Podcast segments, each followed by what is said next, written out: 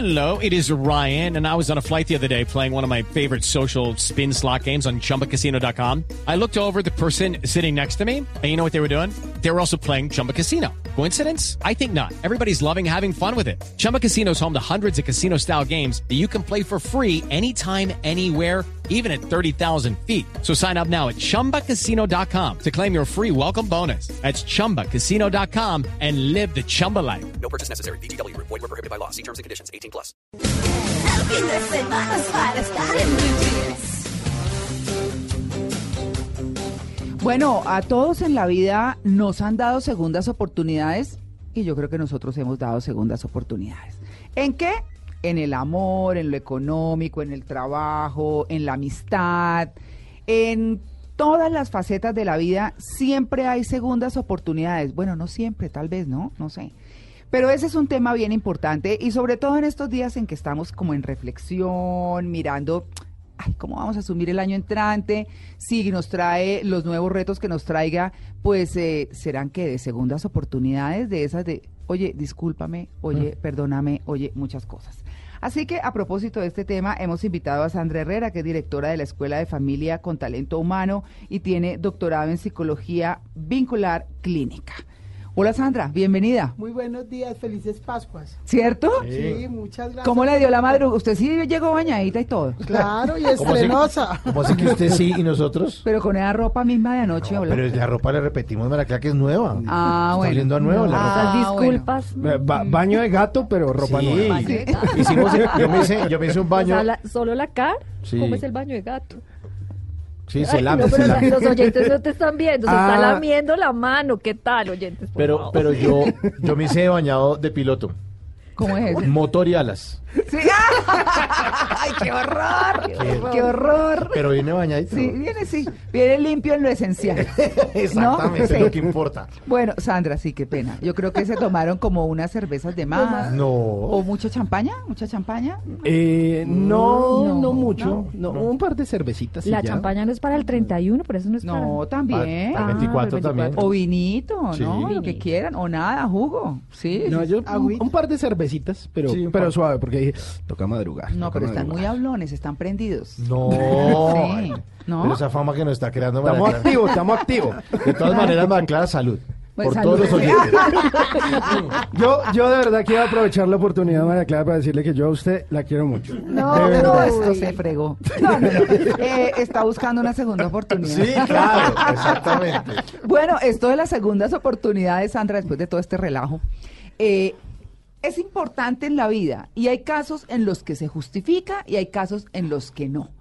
Hablemos de la segunda oportunidad sola, como tal. Yo pienso que eh, el ser humano tiene que darse la segunda oportunidad. Eh, Ante un fracaso, ante una mala decisión que haya tomado, hay que dar una segunda oportunidad tanto a uno mismo como a la persona, ¿no? Sí. Normalmente siempre miramos la segunda oportunidad en la parte de pareja, ¿no? Mm. Que si te estás portando mal, te voy a poner un ultimátum y te voy a dar una segunda oportunidad. O Mm. mira, lo mejor es que te vayas de la casa, te tomes un tiempo y miremos y cuando salen de la casa empiezan a, a pedir cacao, como Mm. ustedes están diciendo, y prometen cielo y tierra y una vez están adentro las cosas no funcionan. Entonces yo pienso que las segundas oportunidades es- depende mucho de la personalidad. Eh, los últimos estudios dicen que dependiendo del país o la ciudad donde uno se desarrolle, tiene más tendencia a perdonar o no. ¿Ah, Si venimos de un sitio donde de mucho conflicto, posiblemente el tema es más fácil decir no, no vamos a perdonar. Pero si venimos de una ciudad o de una cultura donde hay una seguridad, donde hay una estabilidad, podemos decir más fácil, démonos una segunda oportunidad. Entonces yo pienso que, que de alguna u otra forma nosotros tenemos una estructura, una personalidad, pero también toda esa parte cultural marca cómo manejar esa segunda oportunidad. Pero en mi concepto sí hay que darla. Ah, sí. Doctora Bueno, sí. Sandra Herrera, pero entonces, ¿en qué ciudades o en qué departamentos se perdona más? ¿Lo- ¿La costa perdona más que nosotros aquí en Bogotá o de pronto en Cali? Sí, por ejemplo, eh, nosotros tenemos un ritmo de vida acá en Bogotá mucho más rápido, Acelerado. mucho más estrés emocional, en la costa más con la playa, la brisa, tú estás un poco más relajado. Más ajá. Ah, y más ajá, y tú puedes decir más fácil, listo, démonos la segunda oportunidad. Digamos que son personalidades, ¿no? Hay gente que guarda más rencor que otra y la libera más fácil que otra. Y la Claro. segunda oportunidad tiene que ver de con eso. ¿Tiene que ver esto, Sandra, con la confianza entonces? Porque si usted habla de países desarrollados, hay más confianza, ¿no? Es como cuando uno dice, pues yo confío acá y descuido la cartera porque sé que de pronto no se la van a robar o pago mis impuestos porque aquí nadie se tumba las... Tiene que ver con, con el grado de confianza o de desconfianza que uno le tenga a los demás o si uno está pidiendo la oportunidad que los demás le tengan a uno. Claro, Mauro, fíjate, estabilidad, seguridad. Estabilidad, seguridad te da confianza, ¿verdad? Entonces tú vas a estar mucho más tranquilo que en, una, pa- en un sitio inseguro. Tú en Barranquilla fácilmente dejas la cartera en un restaurante, ya vengo, aquí te la Hoy en día no tanto, ¿yo? Bueno, no tanto. cuidado. Pero, Sí. Depende del pero sector. digamos que antes era así, ¿no? Mm. Hoy en día ha cambiado, pero acá uno vive mucho más Ah. eh, prevenido, más alerta. Entonces, cuando uno vive mucho más alerta, el tema del perdón es más difícil. Sí, ¿no? Hola, sí. Sí, sí, Uno, sí. o sea, Yo no había relacionado eso, ¿cierto? Sí. Sí, sí, sí. Bueno, pero, pero digamos que, eh, entonces hablemos puntualmente. En ese tema de las parejas, y ya que usted habla de lo cultural, pues uno diría, pues los hombres perrunchis lo son en todos lados. Los que tienden. Sí, los que, sí, o sea, eso, eso pasa en todas partes. Lo que Oiga, pasa es Simón, que oiga, Simón. Oiga. Pare bola. Simón que anda leteando No, yo ya, yo ya voy a cambiar. Eso, eso es del 2018, ya 2019 seré una mejor No, persona. pero tiene una cara de Voy no, Necesito sí. una segunda oportunidad en 2019. Sí. Buena respuesta. Ojalá se la Bueno. den. Claro, entonces si uno piensa, eh, eh, diría, en la costa perdonan más fácil porque tienen más aceptación por la querida. O porque, o e inclusive, eh, yo en lo particular conozco señores que en los pueblos de la costa, en una cuadra está una señora, la otra, y el uno, hace la- uno de los niños hace la primera comunión y todas las señoras y los muchachos van a la fiesta. Todas. Y eso, mejor dicho, desde que no les falte, ahí están. No estoy diciendo que todos, pero sí es una usanza muy, una cosa muy frecuente eh, en, en la costa. Pero otros lo hacen tapados, eh, como en el resto del país. Porque así es. Y después se, muere el señor y llega la otra, los los, hijos, otros sí. hijos, no sé qué, y son los sorpresones, pues. A llorar y a pedir plata.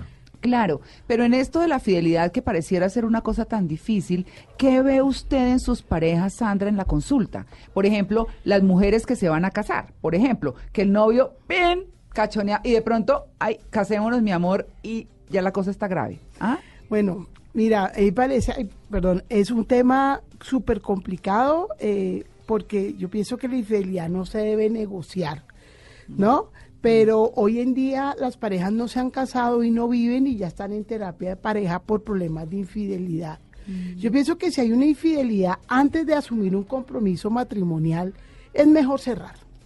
¿sí? Porque hay una fuga y esa fuga va a crecer. Entonces la gente se casa y dice, cuando se case va a cambiar. No, no va a cambiar. Eso se va a agravar. Pero eh, el que decide perdonar, perdone. Pero el problema está en que perdonan la infidelidad y el tipo o ella tiene que comerse eso toda la vida y cada vez que pueden se lo recuerdan y lo viven cada instante. Entonces, ¿Usted cree la experiencia le ha enseñado a usted a que eso es muy difícil de sobre, de superar, mejor dicho? Sí, claro, es que es un tema que te pega en los valores Mm. y, y los valores no se negocian y es un tema de ego. O sea, y el ego pega, y en el, eh, cuando te pegan en el ego, tú eres súper reactivo en todas tus ah, ejecuciones. Sí. Entonces siempre vas a estar sacando como la, dando varilla, sacando la puya. Entonces yo pienso que el tema de infidelidad es un tema que sí se tiene que replantear las personas y que si realmente hay una fuga, es mejor taparla y chao, y no decir, no, oye, es que fue una cuestión de tragos o no. Pero eso fue- esos son de novios. De novios. Cuando están casados, ¿qué? Uy, ahí está. Peor, una- peor, ¿no? Y con hijos, sobre porque es todo, que- porque exacto, empieza por uno ejemplo, pensar, ¿ah? No, ¿qué pero eh, eh, en terapia hay casos donde la señora ha cogido a su esposo saliendo de un sitio. Ah, de un motel, de un motel. Sí, eh, Ay, ¿qué es lo que se espera? Que tome una decisión y diga, no, esto se acabó acá organicemos las cosas, pero siguen ahí, ¿por qué? Porque hay un trasfondo de dependencia afectiva. Y económica a Normalmente las personas que eh, pierden, eh, que perdonan la infidelidad es porque hay una dependencia afectiva y económica. ¿No? Por ejemplo, en la generación de nuestros padres, eh, la mamá de uno es, pero mija, ¿yo qué hago? Ya tengo sesenta y pico de años, yo me quedo aquí, yo no voy a entregar esto, y prefieren quedarse ahí y no importa como ese, ese golpe emocional, ¿no? Pero en especial también cuando existen esas infidelidades y hay hijos de por medio, sí, seguramente hay una dependencia afectiva o seguramente económica, pero también hay casos en los que pues ya no se quieren con la pareja porque está todo sumamente desgastado, pero se acuerdan de eso precisamente por los hijos. Conozco b- de casos que, por ejemplo, continúan con su marido simplemente por darle ese bienestar a sus hijos y, no sé, paga- pagar su universidad o que tengan X o Y facilidades. No, mira, es un hecho real y lo más triste es cuando los hijos se van y llega el nido vacío y, y el esposo le sigue siendo infiel.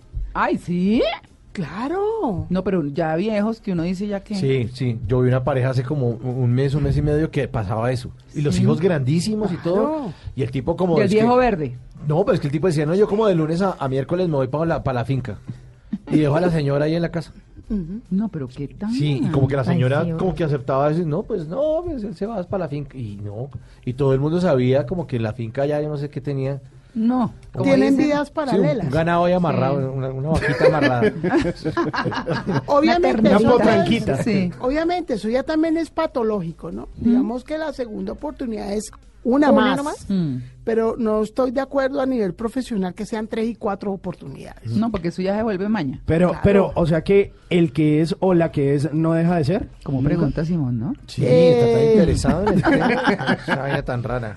Estoy ya- buscando ya, le un voy a cambio. responder, Simón. Entonces. Simón, mira, juzgar es muy difícil, eso es un prejuicio, ¿sí? Ajá. Pero si hay la tendencia, difícilmente se va a quitar la conducta. Y uno sabe si tiene la tendencia o no. Si tú en tus relaciones, en varias relaciones, siempre te ha gustado una persona diferente a tu pareja, algo pasa. Y algo pasa en ti, no con tu pareja. Doctora Sandra, pero es, es difícil pedir cacao, ¿no? A mucha gente le da miedo y sobre todo el hombre que es un poco temeroso, que me va a decir, o, o uno también está prevenido. ¿Cómo pedir cacao que sea efectivo?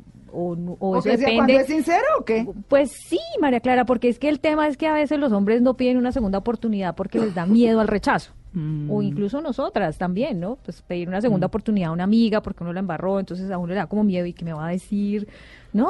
¿Cómo pedir cacao? Yo pienso que el pedir cacao es muy importante el nivel de, de sinceridad y honestidad con que tú lo pidas. Eh, porque normalmente volvemos a las parejas cuando se separan y se dan esos tiempos, vienen prometiendo cielo y tierra. Y una vez están otra vez adentro de la convivencia, vuelven y empiezan a comportarse igual. Entonces yo pienso que es la sinceridad, la honestidad y la coherencia con lo que tú vas a aplicar. Porque en el papel se queda todo pero creo que es esa parte de sinceridad y honestidad. Pero hay cosas que no se perdonan. Yo pienso que es importante clasificar qué tipo de cacao vamos a pedir. O sea, hay un tema de valores que no, si tú robas, robas. Como una negociación, Bueno, entonces exacto. uno negocia con la pareja o con, sí, no la vas a embarrar en esto, en esto y en lo otro, a mí no me gusta esto y esto y lo otro y cómo vas a cambiar. ¿Es como una negociación? Es una negociación y una conciliación y pienso que a veces hay necesidad de meter un tercero, llámese consejero espiritual, psicólogo. X. Pero, pero dejemos eso para el cierre. Ah, ok. Sí, co- ¿cómo pedir cacao? Porque es que pues sí. No es tan fácil. Claro, ¿Y qué ¿cómo- hacemos cuando alguien nos pide cacao? ¿Qué- qué- Eh, qué- también, eso también es válido, ¿no? Porque si a mí me piden un chévere. tiempo, yo le digo, mire, ¿sabe que Tómeselo todo, no uno, todo, chao, Sí, ¿no? sí, claro, por supuesto, eso en, en lo de pareja, pero hablamos también de esas segundas oportunidades económicas, y económicas como, por ejemplo, cuando la persona es gastona y entonces eh, quien está a su lado, su papá, sus hermanos, el que sea que, que comparte el dinero, dice, oiga, no me friegue, no le doy un peso más, o no le doy más esa tarjeta amparada. Uy, No, esas tarjetas amparadas que son un susto. peligro. Sí, no, no. Claro, porque usted no se sabe comportar con eso, entonces, chao, y viene y pide caca. En eso económico, ¿qué tanto hay? Yo pienso que ahí hay que tener radicalismo. ¿Ah, sí? sí, claro, yo pienso que ese tema de, de tarjetas amparadas Mm. tiene que ser con un límite de cupo y con un límite que de manejo y de responsabilidad, pero hoy en día nosotros entregamos esas tarjetas amparadas a nuestros hijos que porque se va a intercambio, que porque y ahí se quedan. Entonces yo pienso que es importante como mirar el nivel de responsabilidad y de conciencia situacional que tiene nuestro hijo o nuestro familiar para poder hacer un acuerdo económico. Eso es igual que el que es adicto al juego. No, hoy no lo voy a hacer, hoy no lo voy a hacer. Y son segundas oportunidades que no se cumplen. Yo tenía aquí justamente anotada la segunda oportunidad en las adicciones, y no solamente al juego, a las drogas, a lo que quiera, al alcohol, en fin, cualquier cosa de esas. Esas sí que son difíciles. son difíciles y hay que manejarlos a nivel profesional. Normalmente las segundas oportunidades hay que manejarlos ya en un instituto, con un profesional que realmente funcionen las cosas. Pero esas segundas oportunidades en las adicciones, donde las hablamos tú a tú, no normalmente no funcionan. Sí, porque es, es posible que la persona vuelva y caiga, vuelva y caiga y dice, "Pero es que tipo toma trago. No, el borracho Pidió- sí, que... Y pidió no. oportunidad y al otro día en Guayabado fue y pidió disculpas y no sé qué. Y la gente vuelve y cree, le, le- le da la confianza y otra vez vuelve y cae. Por ejemplo, en esta época es muy triste que mucha gente no quiere que llegue la Navidad porque muchas veces sus papás llegan a las 4 de la tarde borrachos y no comparten la Navidad. Uy, Entonces, eso sí que es común, ¿no? Bueno, Hartísimo. espere y verá, porque es que estamos hablando solo de alguna parte. Hay más. Hay más para pedir cacao. Sí. Por muchas razones, a eso, a eso me refiero. Así que, bueno, nos vamos un momentico y ya regresamos. Es para estar en blue jeans. En blue jeans. El fin de semana es para estar en blue jeans. Oiga, Sandra, ¿qué tal Lili, no? Ajá, ¿qué Ayúdela a tal ver. eso? Ay, María Clara, no, yo Ah. no soy así. Eso sí no se perdona. Ay, no, Dios mío. Ah, quiere cacao, sí. bueno, estábamos hablando, eh, cuando estábamos terminando la media hora anterior, de las adicciones. Y hablamos como muy por encima. ¿Quién no ha visto a un borracho dar 80 serenatas, arrodillarse 80 veces y pedir perdón 80 veces? Eh, los muchachos adictos le dicen a la mamá cuando le piden y le piden plata y las mamás no tienen como esa fortaleza de decir, pues no. Entonces, eh, es la última vez y dicen es la última vez y vuelven, sucumben otra vez en lo mismo. El tema de las adicciones sí es un tema muy complejo. No, es complejo, desgastante emocionalmente, Mm. ¿sí? Mm. Y sobre todo que toda la presión social de la gente externa a tu familia, a tu círculo, empieza, pero es que usted no se da cuenta, pero es que usted, bobo, usted es bobo, usted no sé qué. Y, y uno como papá, como, si es su hijo, ¿no? Mm. Entonces es un tema de una lucha en, en las emociones y un tema de toma de decisiones, pero para evitar esto yo les recomiendo límites desde chiquitos. No castración, límites. Mm. ¿sí? Hay que decir un no, hay que decir un no. No, la castración me dejó pensando. Porque, No, no, no, para que lo expliquemos. sí, ah, ok. No, pues, obvia. Ay, Sandra. No. Ah, eh, Mira que, sí, expliquémosle a nuestros oyentes. No, mira que quería hacer una aclaración ahí en lo que le dijeron a Lili, es que cuando hay que pedir cacao, ojo con el ego, ¿no? Eh, Porque a veces nosotros como seres humanos nos gusta que nos pidan cacao, entonces hay que diferenciar entre el ego y lo que realmente tenemos que contestar y decirle a la persona. Ego y dolor. Y el tema de la castración es que una cosa es decirle a todo no, ¿sí? Entonces tú creces en un patrón generacional de todo no, y otra cosa es poner un límite que de vez en cuando hay que decir no. Bueno, ¿No? doctora Sandra, y en los problemas de familia, cuando hay peleas entre hermanos y Oh. se necesita tener una segunda oportunidad y problemas de familia con los padres, ¿cómo abordar ese tema en- dentro del núcleo familiar? Uy, Mi- sí, porque a veces las familias se dividen por eso. Mira, ahí hay dos variables claves. Una es un problema familiar sin esposos y esposas de los hermanos y otro es solo el núcleo familiar. ¿Sí? Cuando es solo el núcleo familiar es mucho más fácil la reconciliación porque nos vamos como a los ejes fundamentales de la familia y hacemos acuerdo y funcionamos. Pero cuando ya hay opiniones de terceros, de las esposas y ese tipo de cosas, es muy difícil porque ya hay una opinión ex- externa donde de alguna u otra forma genera rompimiento. Pero es importante dar una segunda oportunidad. Muchas veces uno la embarra por inmadurez. ¿Sí? Por ejemplo, el préstamo de plata en las familias. Eso genera mucho Uy. rompimiento. O el de las herencias. O las herencias. Yo pienso que cuando hay un préstamo de plata, que tú eres fiador de uno de tus hermanos o algo, y él se queda sin trabajo y no puede cumplir, pues yo pienso que es algo muy circunstancial, diferente a que sea irresponsable. Claro. ¿No? Entonces yo pienso que es muy importante tener la conciencia situacional para poder dar la segunda oportunidad. Pero uno siempre quiere dar la segunda oportunidad. Yo no sé, yo pienso que en el fondo del corazón de uno, uno sigue creyendo en la gente. Así lo desilusionan. Ay, a mí me ¿no? pasa eso, Uno sigue creyendo y Sí. cree, cree que, hay- que se queda como un bobo. Eh, pues no sé, mira que Simón decía algo chévere, decía, sí, yo doy oportunidades, yo soy medio pendejo, pero también se me va endureciendo el corazón. Entonces hay, hay situaciones en las que a uno ya se le endurece el corazón y uno ya no va a dar segundas oportunidades y de pronto la persona que te la está pidiendo sí se la merece, ¿no? Entonces... Pero ya eh, la embarraron tanto que uno dice, no, no, no, no, eh, ya no creo. Exacto. Claro, además que uno se blinda porque uno dice, yo prefiero primero mi bienestar que el de otra persona, porque yo no quiero que me vuelvan a hacer daño. es que por naturaleza tú te proteges, ¿no? Pero yo pienso que cuando a uno le hacen daño, de algún- perdón, Ay, no, es que yo me estaba riendo. Es que la cara de María Clara a Simón fue... Perdón, cuando- Simón, Es que Simón, una cara de me- circunstancia. me- me pasa, me pasa un Kleenex. del perrito, del perrito No, chihuahua. el puchero de Simón, entonces a mí me dio ataque de risa.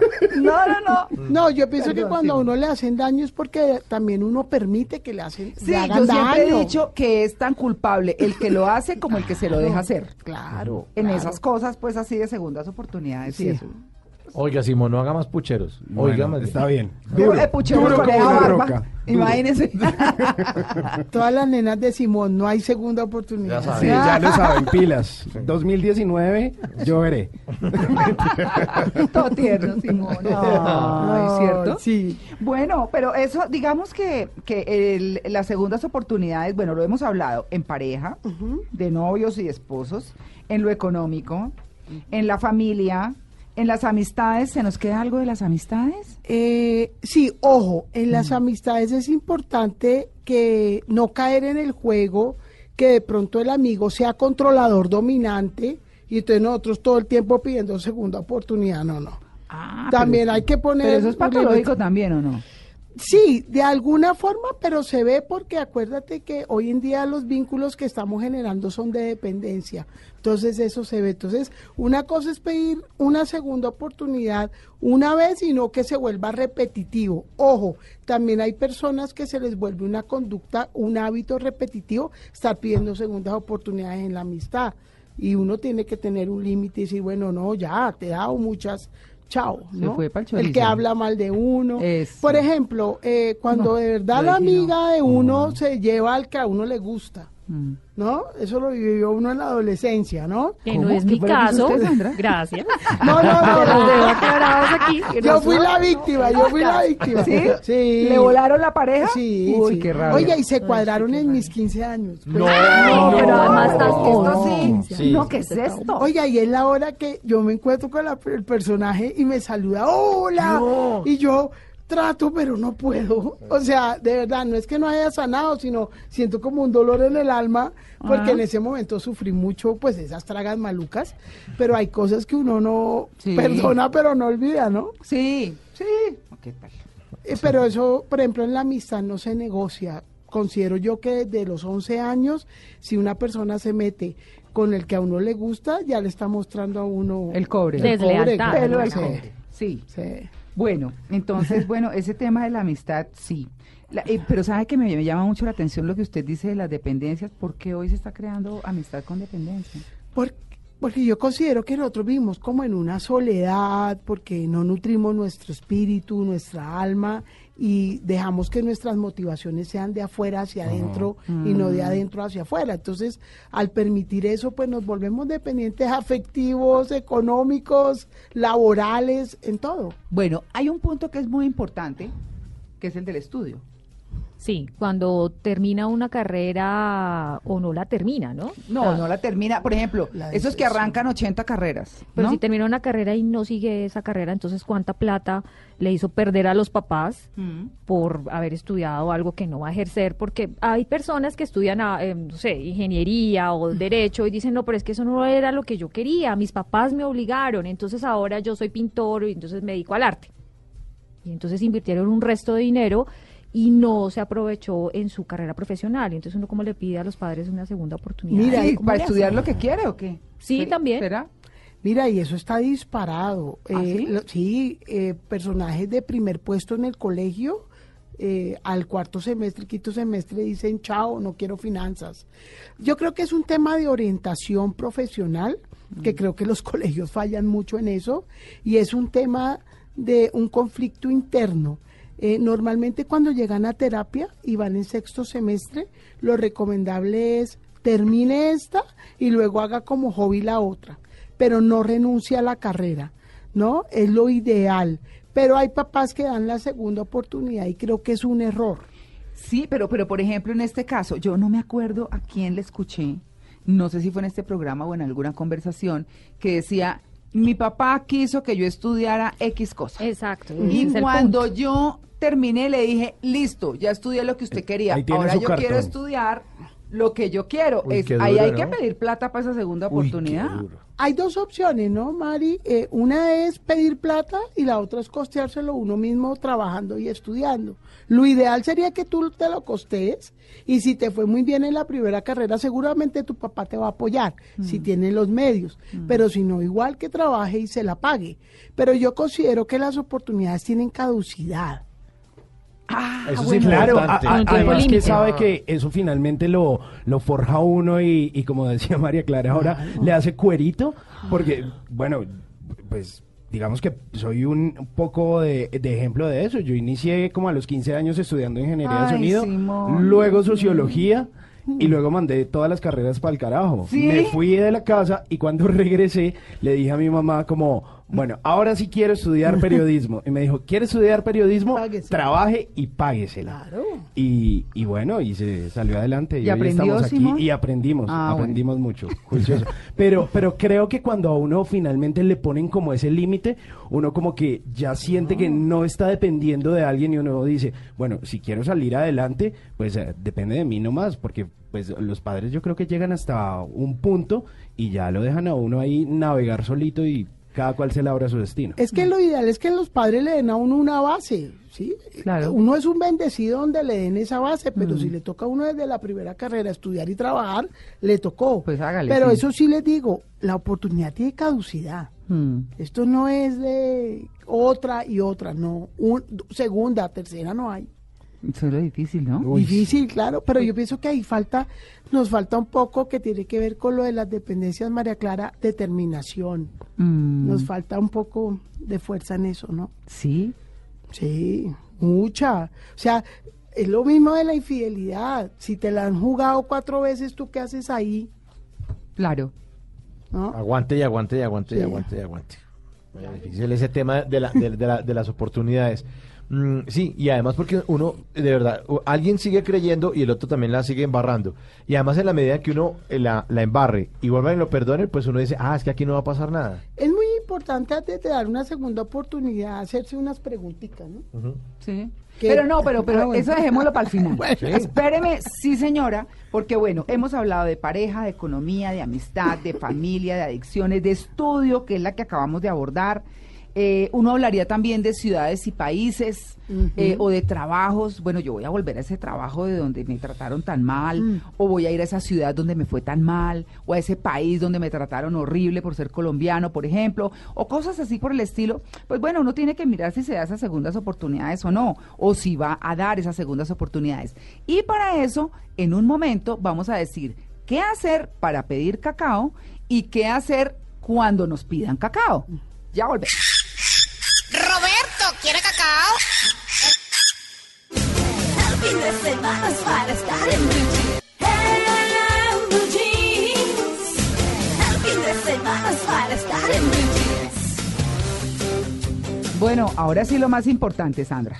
Ajá. ¿Cómo pedir cacao y qué hacer cuando nos piden cacao?